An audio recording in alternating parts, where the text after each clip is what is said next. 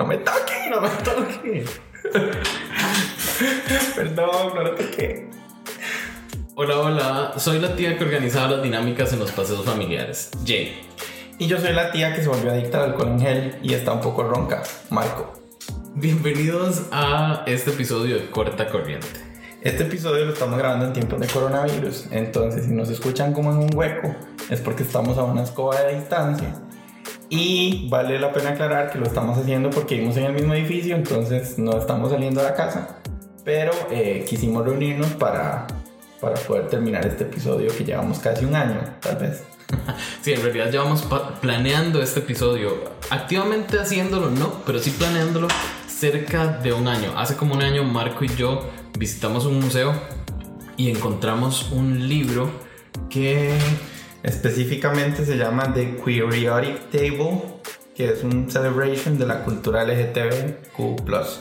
entonces pensamos, "Ma, qué chido hacer un episodio donde eh, la gente cuente sus historias sobre ¿Cómo ¿Cómo se identifican con Ajá. algunas de las letras del- de todo el espectro de Correcto. LGTBQ+. Eh, ha sido difícil, sinceramente, Sí. encontrar como las historias que queríamos para el capítulo, pero estamos súper agradecidos con, las todos los personas que nos han enviaron. ayudado. Claro. Eh, amigos del podcast y viejos amigos del podcast y nuevos amigos del podcast.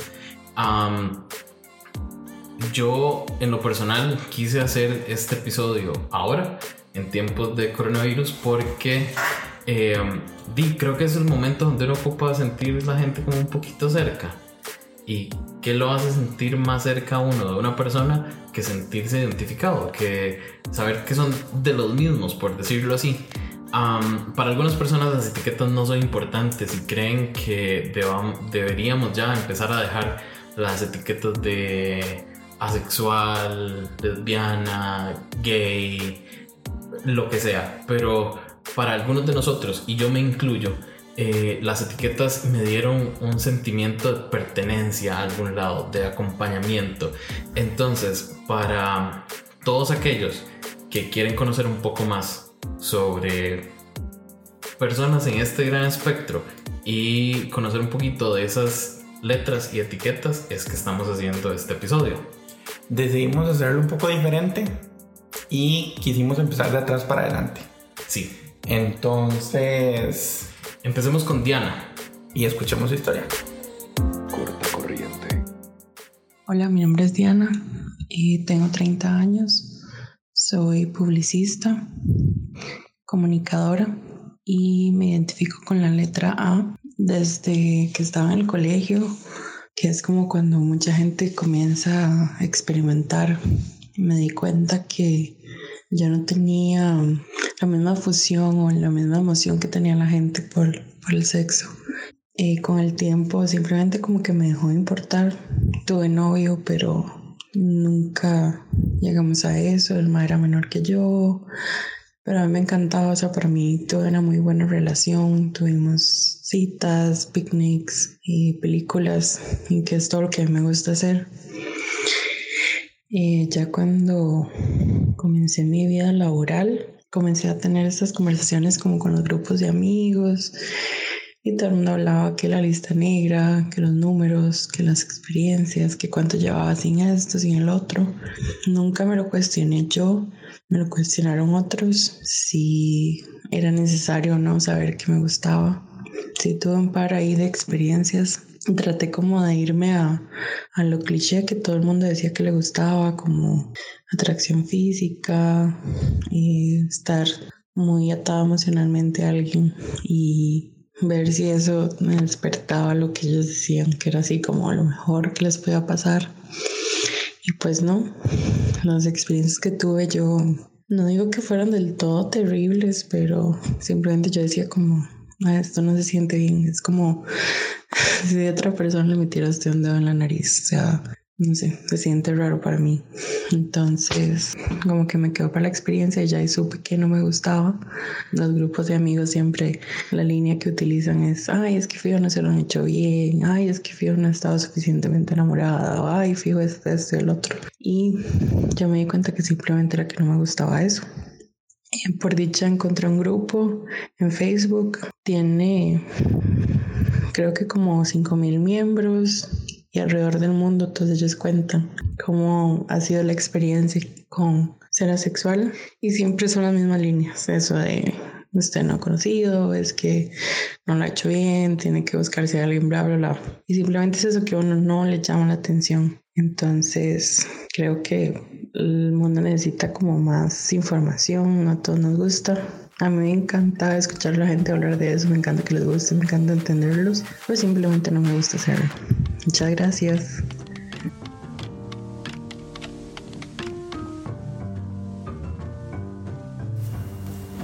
Pásame el alcohol, gordo. Que no. Pásame, ocupo leer algo en el celular. No me pasa el alcohol, no lo toco. Pásame el No, alcohol. deje Pásame el alcohol. Pásame no. Que no, no te lo voy a pasear. Bueno, vea. Eh, nosotros quisimos eh, pues buscar algunos conceptos y definiciones porque no queríamos equivocarnos ni decir cosas incorrectas. Y encontramos unos artículos muy interesantes de la Corte Interamericana de los Derechos Humanos. ¿Te Entre vas ellos, a poner solemne? no, nada más quería hacer una aclaración Ok. sobre la asexualidad, que fue la historia que acabamos de escuchar. Ajá. La Corte lo que nos dice es que, como bien lo explica Diana, eh, una persona sexual es aquella que no siente atracción sexual por nadie. Sin embargo, esto no incluye las relaciones afectivas, ya que las personas asexuales sí pueden enamorarse, ya sea intelectualmente o románticamente, nada más que no sexualmente. Ah, y eso es totalmente lo contrario a la mitad de homosexuales que yo conozco. Ah, básicamente. Sí. También nos aclara que la falta de atracción, sexual no les impide, por ejemplo, tener relaciones sexuales con sus parejas para complacerlos o para tener hijos. Cosa que yo ni me pasaba por la cabeza. Mm, Antes de leerlo, yo asumía que simplemente no tenían sexo y se acabó. Pero parece Sí. que sí. Que lo hacen y lo pueden hacer para complacer a sus parejas o por lo menos para procrear. A ver, de verdad, eso es totalmente lo contrario a la mitad de homosexuales que yo conozco. Cogen a la primera cita, nunca se enamoran. Les vale verga si tienen conexión sentimental o no. Básicamente toda la lista de sus ex. Eh, dos o tres, o ocho, O no todos. sé. Ay, madre. eh, he de reconocer que no sabía varias cosas de estas sobre los asexuales. En mi ignorancia, yo pensé que solo no cogían y ya. Yo también, yo sinceramente pensaba exactamente lo mismo. Pero bueno, creo que es bueno que estemos haciendo esto para escuchar historias nuevas, cosas que no conocemos ni entendemos. Y alguien que no conocemos es Angenetti Castillo.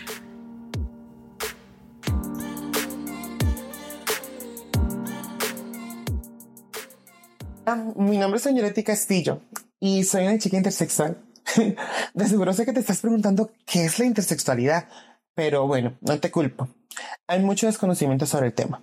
La intersexualidad son las personas que presentamos conjuntamente características sexuales masculinas y femeninas. O sea, estamos como en el medio de ambas. Pues yo como activista mi trabajo es educar sobre la temática intersex y trans. Laboro para una asociación de derechos humanos llamada Transvida, que es la única asociación para, por y, de mujeres trans en el país que vela por la seguridad y el cumplimiento de las leyes por parte de la población trans.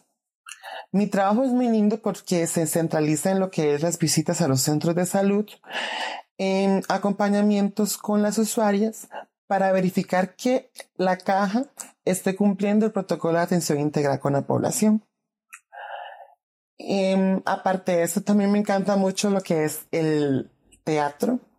He estado en puestas en escenas en diferentes escenarios em, artísticos del país, lo cual me, me ha hecho sentir muy orgullosa porque se lleva en conjunto lo que es em, las puestas teatrales con las temáticas en las cuales yo trabajo y esto hace que sea un trabajo hermoso de sensibilización para las personas que llegan a ver las obras. Em, pues eso soy yo, soy Angelotti Castillo, soy una fiel defensora y amante de los derechos humanos y especialmente de mi población intersex y fue un gusto contarles un poco de, de lo que hace su servidora.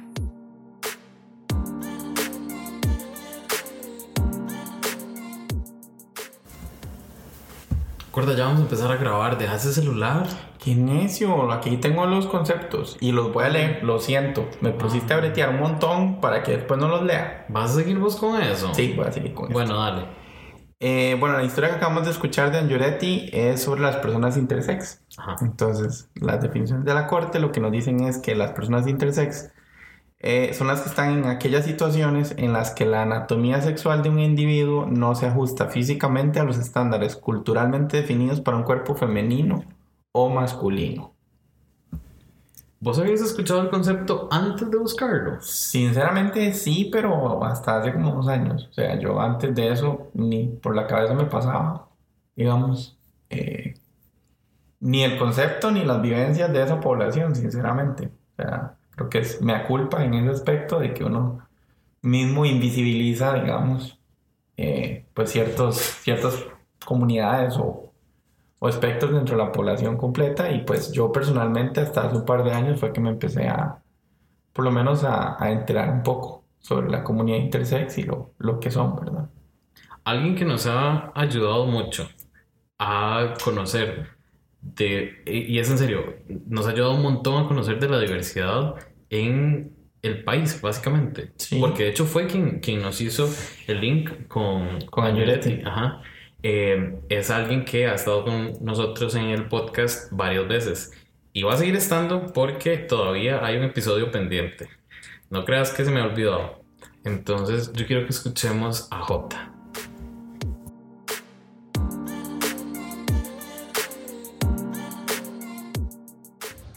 Hola, soy J. Ah, soy una persona no binaria y pansexual y represento a la letra Q, que quiere decir queer. Ah, ¿qué- ¿Quiénes somos las personas queer? Bueno, somos aquellas personas que no nos identificamos con el género binario, o sea, no nos identificamos ni como mujeres ni como hombres. Y yo tengo una historia muy, muy, muy chiva. Gracias a la opinión consultiva 2417, se permitió que eh, las personas trans pudiéramos cambiar nuestro nombre en nuestra cédula de identidad y en nuestra partida de nacimiento. Yo eh, fui con una amiga de Cartago y la acompañé a hacer el proceso y estando allá ella me preguntó, ¿y usted ya, ya cambió su nombre? Y yo, mira, no, no, no he ido, no he querido hacer esa lucha porque cuando yo pedí el conocido como fue, em, fue bastante tedioso, no me querían eh, reconocer mi conocido como J. Eh, tuve que pelearme, tuve que este, pedir asesoría en la oficina de género y al final pues por dicha me lo, me lo validaron, me, me validaron mi conocido como J. Entonces en Cartago con mi amiga ya, este, yo le digo, bueno, intentémoslo, intentémoslo, nada perdemos. Me pusieron a llenar un formulario, este, y sin ningún pero me dijeron en cuestión de dos, tres meses le avisamos por correos la, la decisión.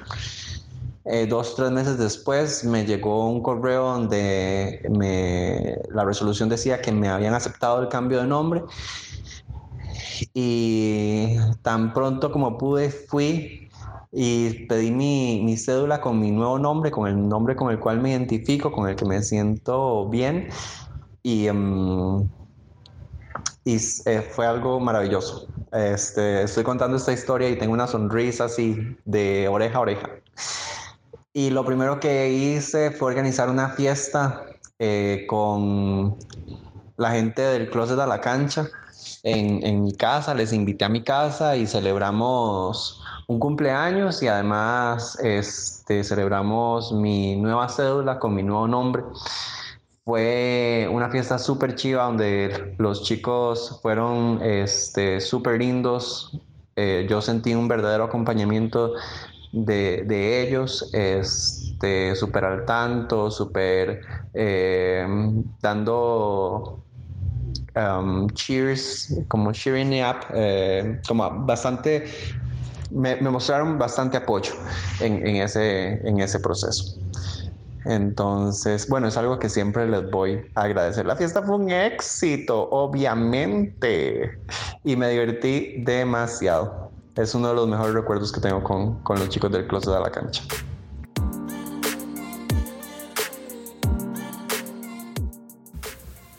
Ah, Jota, tan lindy. Siempre. Ma, pero no creas, eh, hay mucha gente que se le hace un despiche con el término queer. Pues no creas, a mí también, sinceramente. Pero sí, este librito que, que mencionamos al inicio me aclara un poquito el panorama. Durante mucho tiempo se usó de manera despectiva y eso yo creo que todavía queda ahí como en la mente de algunas personas. Exacto, de hecho, y volviéndome un poco histórico, el libro lo que menciona es que la primera vez que se utilizó el término queer fue en 1508 en un poema y se utilizó de manera despectiva. Y a raíz de eso se sigue utilizando, sobre todo en ambientes artísticos, como una manera de insultar pues, a una persona afeminada o, o demás.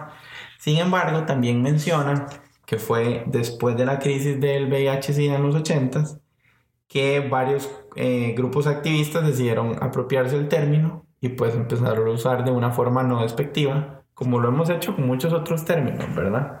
Bueno, todavía nos queda un gran camino con el playo, mae, porque yo todavía no te acepto que la gente hetero lo use. Exactamente, Pero pero me triguereo. sí, pero bueno, eso es otro tema.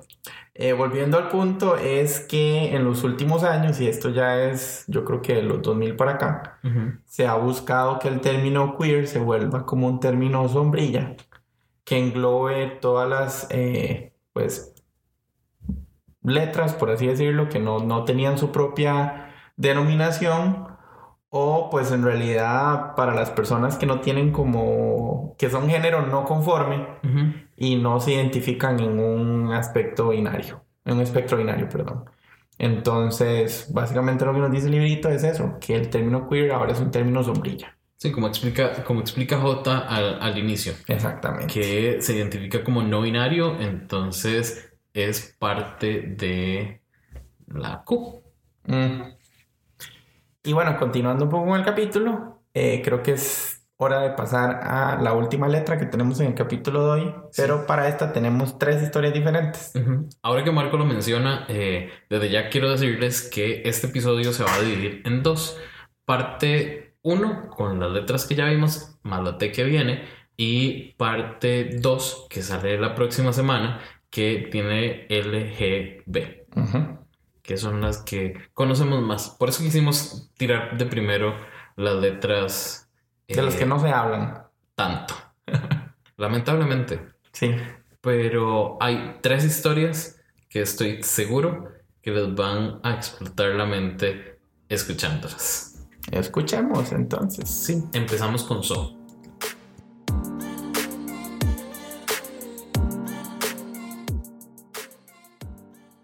Hola, mi nombre es So, tengo 20 años, uso pronombre ella y soy una persona trans no binaria y lesbiana.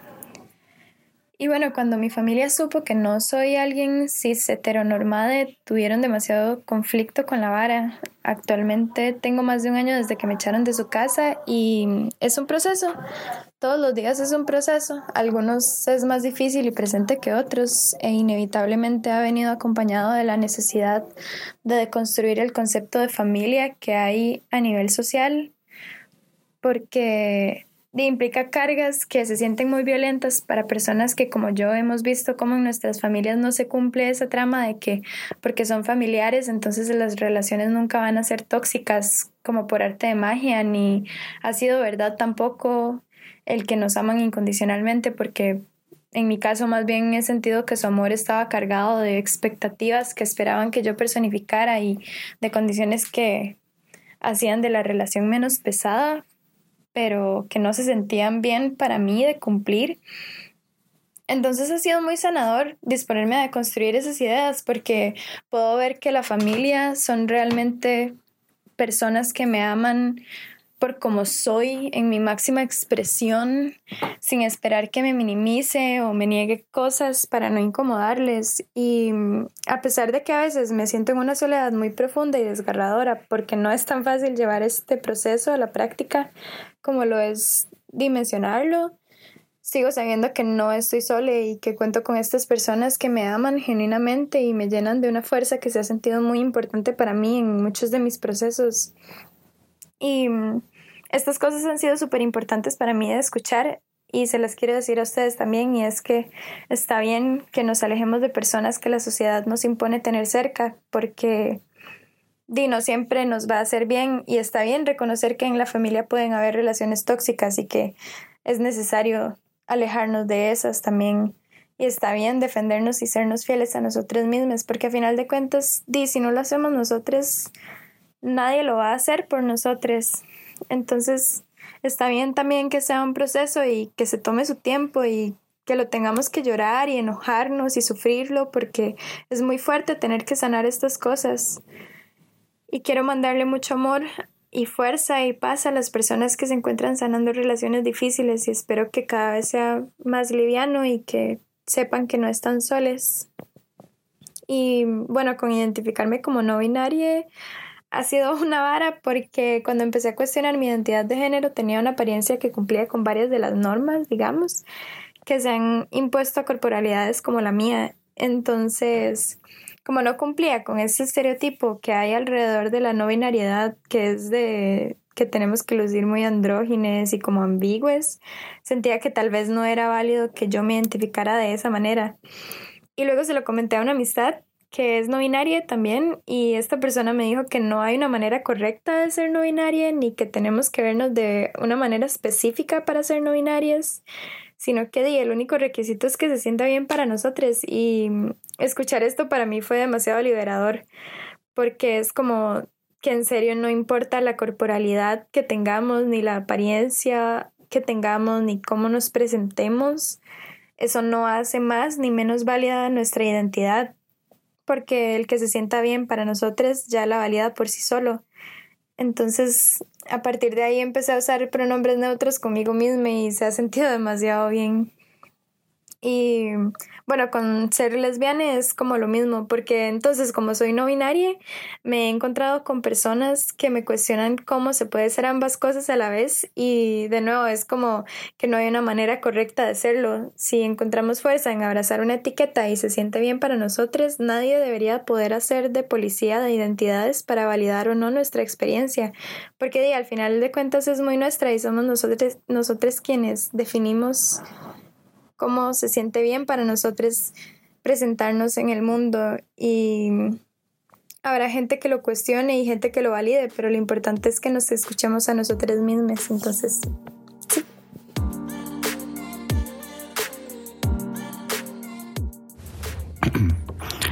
Hola, mi nombre es Tomás, tengo 27 años y soy un hombre trans.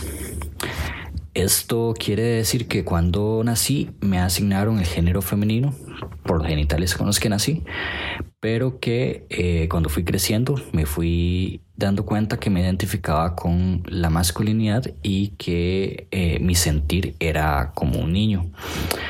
a pesar de que siempre supe que esa era mi identidad de género, hasta hace unos siete u ocho años fue que empecé el proceso de transición primero a nivel más social, como cambiarme el nombre, utilizar ropa del género con el que me identificaba, y luego con otras intervenciones en el cuerpo, como la terapia hormonal o una cirugía eh, mastectomía en el pecho.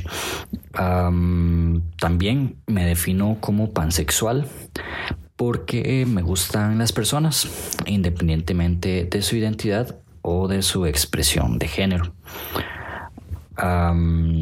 y una historia que me gustaría contar es sobre el tema familiar, porque desde que empecé mi transición, este, tuve conflictos con mi familia, con mi mamá, con mi papá, con mis hermanos, porque les pesaba mucho el tema religioso y nunca tuvieron como esta posibilidad de aceptarme y de respetarme. Entonces, durante como siete años.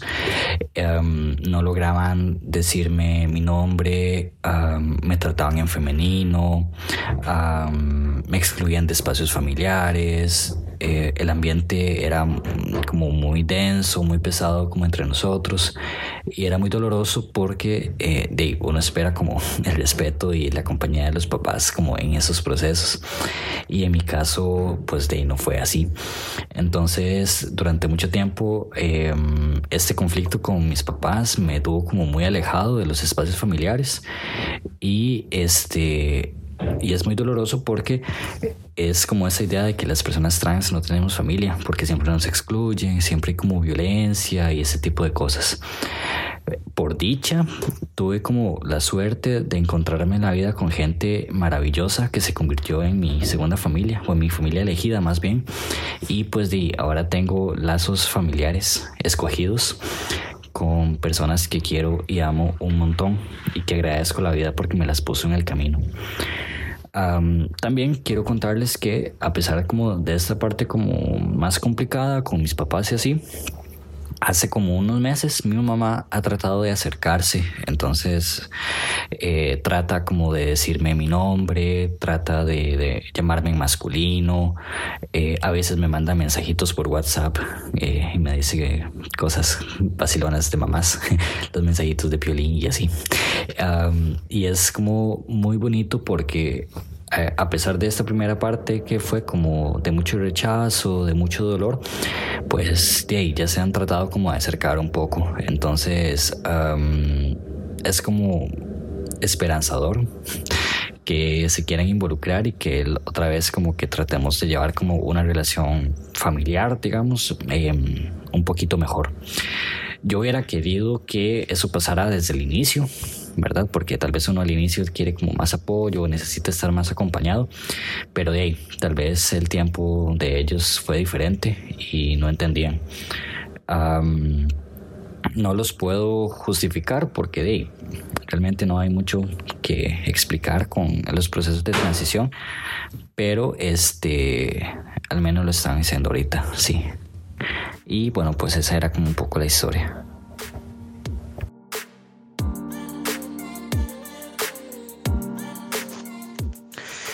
Hola, mi nombre es Keira Martínez y soy una mujer trans de 30 años.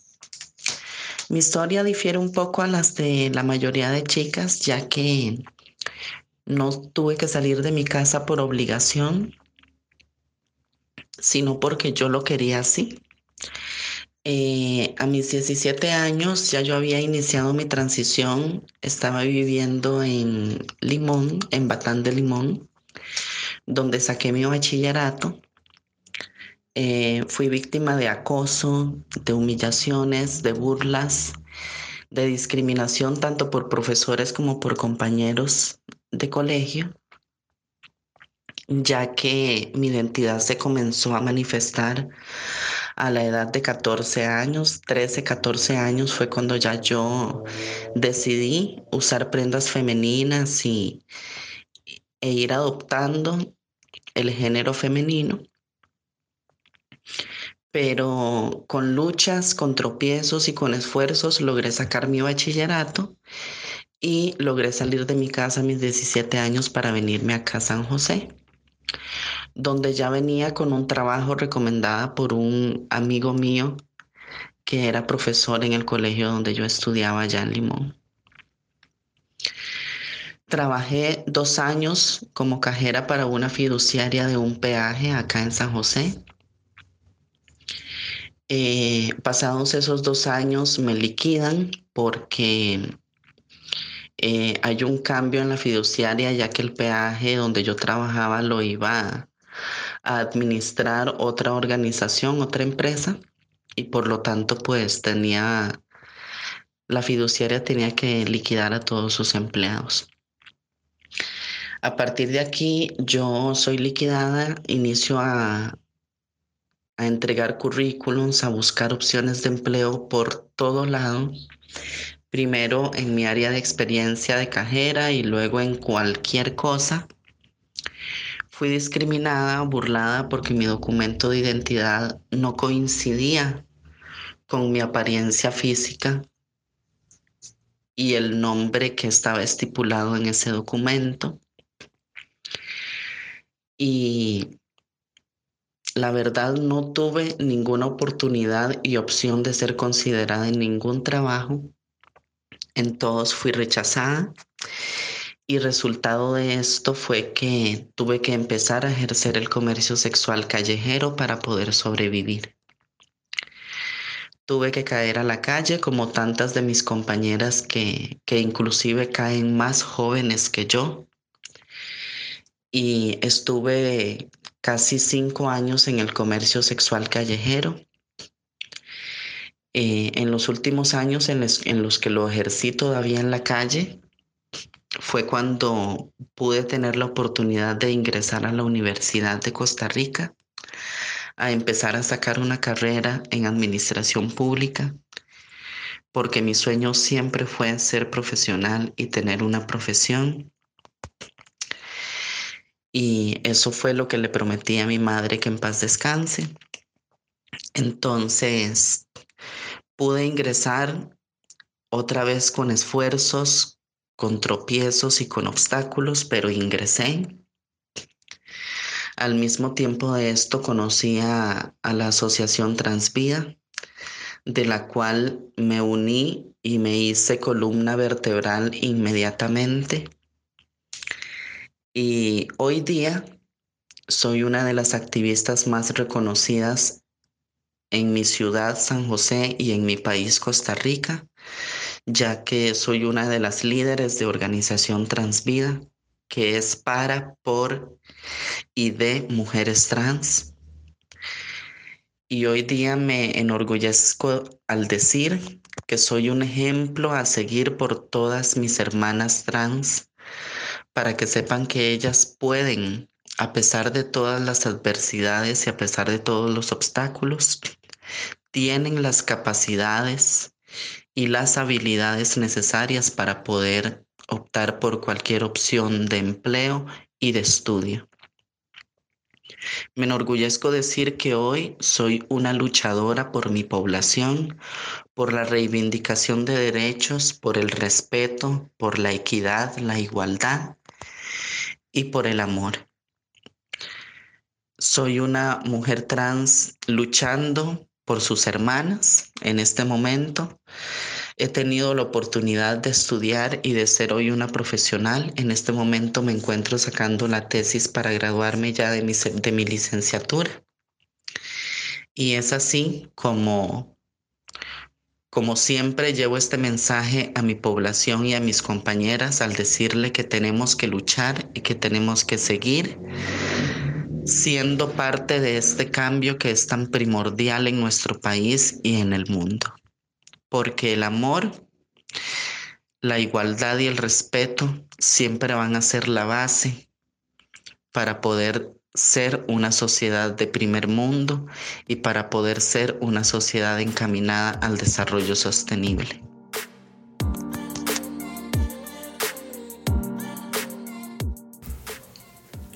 Bueno, yo creo que nos queda claro, ¿verdad? El concepto de que es una persona trans. Sin embargo, quiero rescatar algo que nos eh, dice la Corte Interamericana y es Tírame que... el concepto, tírame el concepto. No, no completo, solo el, el final. Que lo que dice es que las personas, las personas trans, perdón, construyen su identidad independientemente de si reciben un tratamiento médico o una intervención quirúrgica. Que si no me equivoco, es un error que la gente tiende a cometer cuando se trata de, de hablar de personas trans.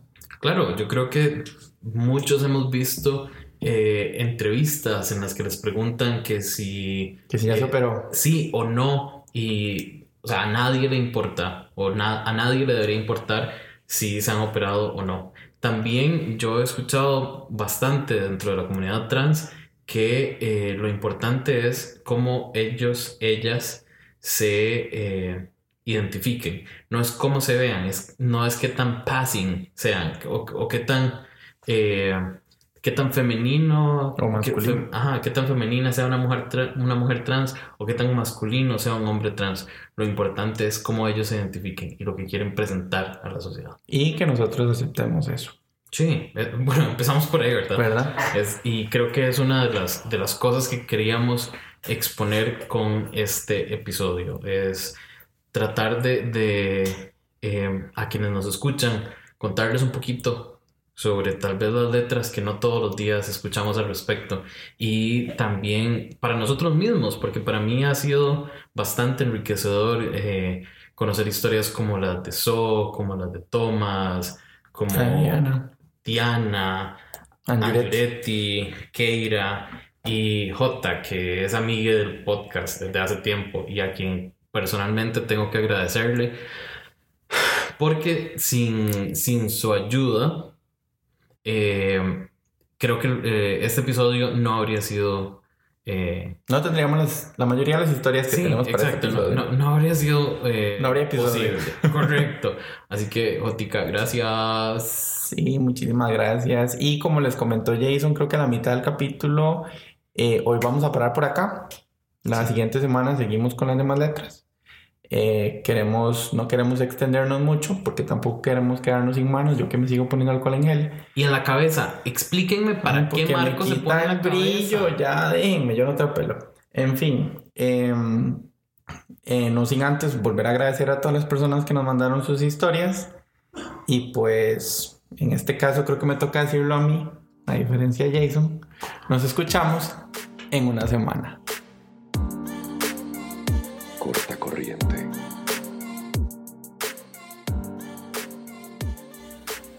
Síganos en Instagram y Twitter como arroba corta raya bajo corriente y en Facebook como corta corriente. Producción Jason Salas. Diseño Pedro González. Preproducción Marco Ureña. Recuerden que pueden escuchar la primera y segunda temporada completas en YouTube, Apple Podcast, Spotify y Stitcher. Oh, y en Google Podcast también.